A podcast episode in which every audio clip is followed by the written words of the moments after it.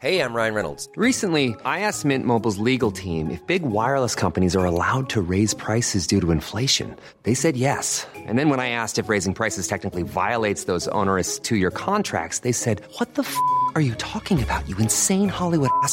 So to recap, we're cutting the price of Mint Unlimited from $30 a month to just $15 a month. Give it a try at mintmobile.com slash switch. $45 upfront for three months plus taxes and fees. Promo for new customers for limited time. Unlimited more than 40 gigabytes per month. Slows. Full terms at mintmobile.com. L'urbex pour eux, c'est plus qu'une passion.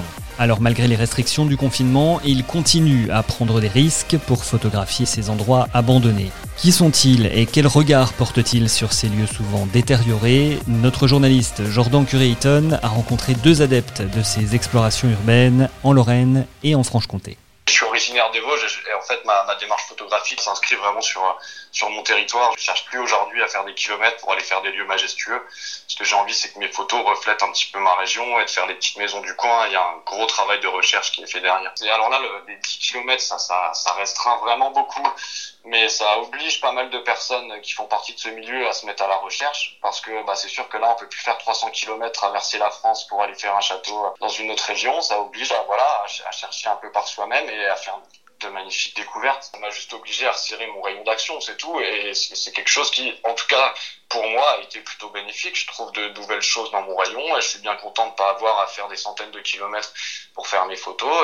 Ma démarche photographique, c'est déjà la recherche. Il faut essayer de trouver des lieux qui sont abandonnés. Ensuite, il y a le repérage, il y a l'entrée sur place et, voir si le lieu est shootable. S'il est, il est shootable, ça nécessite souvent un gros travail de composition. C'est-à-dire que euh, c'est rarement intéressant euh, esthétiquement à première vue. Il faut ranger le lieu, il faut réussir à faire ressortir les objets les plus intéressants, créer des symétries et réussir à avoir quelque chose qui est esthétiquement beau. Il y a certaines maisons qui ont un aspect extérieur euh, d'abandon manifeste et finalement euh, on se retrouve avec un petit papy dans sa cuisine et qui, qui entretenait plus sa maison ou on se fait attraper par les gendarmes de temps en temps. En général, quand on explique bien notre démarche et qu'on se rend compte qu'on est des gens respectueux, ça se passe bien. Moi, j'ai jamais eu d'amende jusque-là. Ensuite, euh, il y a déjà eu de la garde à vue, des choses comme ça, et qui sont jusque-là toujours bien finies. Dans les Vosges et dans, les régions voisines, on est dans ce qu'on peut appeler des régions sinistrées, où il y a de moins en moins de travail, où l'industrie euh, décline depuis euh, des décennies, et, où en fait, bah, forcément, on se retrouve avec euh, pas mal de maisons abandonnées et pas mal de lieux désolés. Et d'un côté, je trouve ça beau. Moi, ça me permet de faire de belles photos, mais j'ai aussi envie de parler de cette région. C'est une manière de faire revivre aussi ces lieux-là, de, les photographier ou au moins d'immortaliser une dernière fois cette friche industrielle qu'on qu verra plus jamais. Ensuite, le temps passé sur un spot, ça va de 30 secondes à à 4 heures et voir plusieurs retours, c'est-à-dire que euh, il y a des lieux que je vais trouver euh, pas intéressants esthétiquement dans lesquels je vais pas rester et d'autres où ça nécessite un rangement vraiment important et de, de mise en valeur des objets où là ça peut prendre une demi-journée où je vais même revenir une deuxième fois après un repérage pour obtenir le shoot que, que j'espérais. Les pires, euh, je dirais que les pires situations, c'est celles où on va croiser quelqu'un d'autre ou justement euh, sur des lieux connus qui va qui va gâcher un petit peu ce plaisir de, de la découverte et puis où on se fait attraper. C'est sûr que quand on découvre un lieu magnifique et puis qu'on se prépare à le prendre en photo et qu'on est interrompu par la police ou, par le propriétaire, ça gâche un petit peu le plaisir. Ensuite, c'est sûr qu'il y a des lieux dans lesquels on rentre, on sait qu'il y a plus de risques que d'autres. Au niveau de la surveillance, au niveau, je pense, aux gros sites industriels, par exemple, où on sait d'avance qu'il y, y, a une surveillance, euh, il y a une surveillance qui est en place, donc il y a, des risques de se faire attraper, et c'est sûr qu'on prend des risques pour, pour une photo. Je me présente, je suis Brian, résident au Psaume euh, et je suis passionnée par la photographie et surtout par l'urbex pour faire découvrir des lieux abandonnés au plus grand nombre euh, de la population. Quand on va dans les sous-sols, on a l'impression de se dire, ben voilà, on se met à la place des gens qui sont venus s'abriter, on se met à la place du lieu qui a vécu. Euh, là, je suis allée dans un lieu, les statues, elles sont monuments historiques et voilà, malheureusement, elles vont finir par tomber. On a des joyaux extraordinaires en France.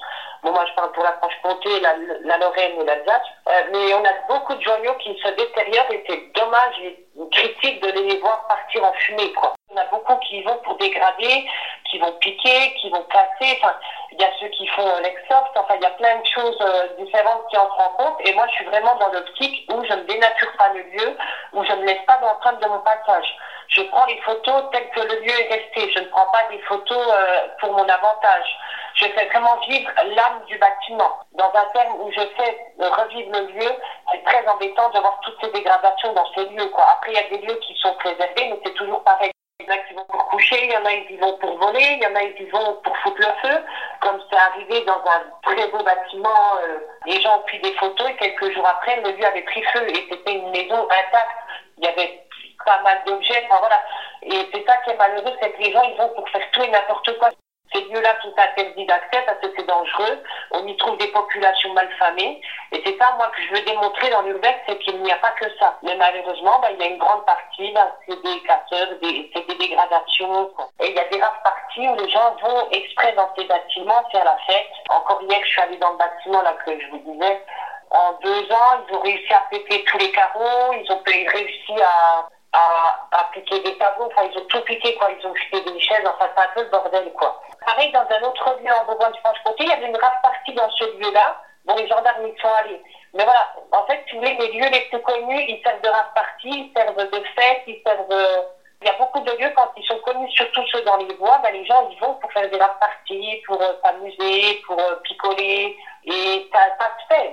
Je suis aide-soignante, donc je comprends et je conçois que les gens en ont marre moi le premier, hein, boulot Covid, maison Covid. Donc je sors, d'en réunir une centaine à un même endroit, c'est vraiment irrationnel. Parce qu'on le sait très bien la surcharge dans, moi je suis à domicile, hein, mais on a quand même du Covid, on a des clusters, enfin voilà.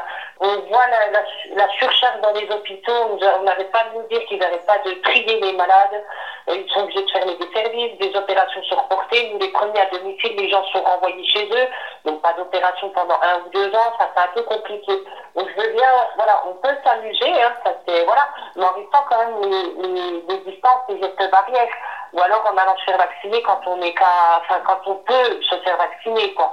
Après je peux comprendre que la situation est très dure pour tout le monde, comme pour vous, moi ou ceux qui font les parties, mais c'est irrationnel. Mais après je dirais pas non plus aller euh, décrire ça aux gendarmes. Chacun a, a son envie, enfin s'aère comme il peut de ce Covid, parce que moi je m'aère comme ça. Pour en savoir plus, rendez-vous sur l'article dédié à l'Urbex sur les sites internet de l'Est républicain, du Républicain Lorrain et de Vosges Matin et sur nos applis mobiles.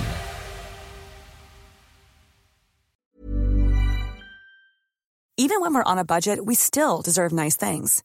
Quince is a place to scoop up stunning high-end goods for 50 to 80% less than similar brands. They have buttery soft cashmere sweaters starting at $50, luxurious Italian leather bags, and so much more. Plus, Quince only works with factories that use safe, ethical, and responsible manufacturing. Get the high-end goods you'll love without the high price tag with Quince.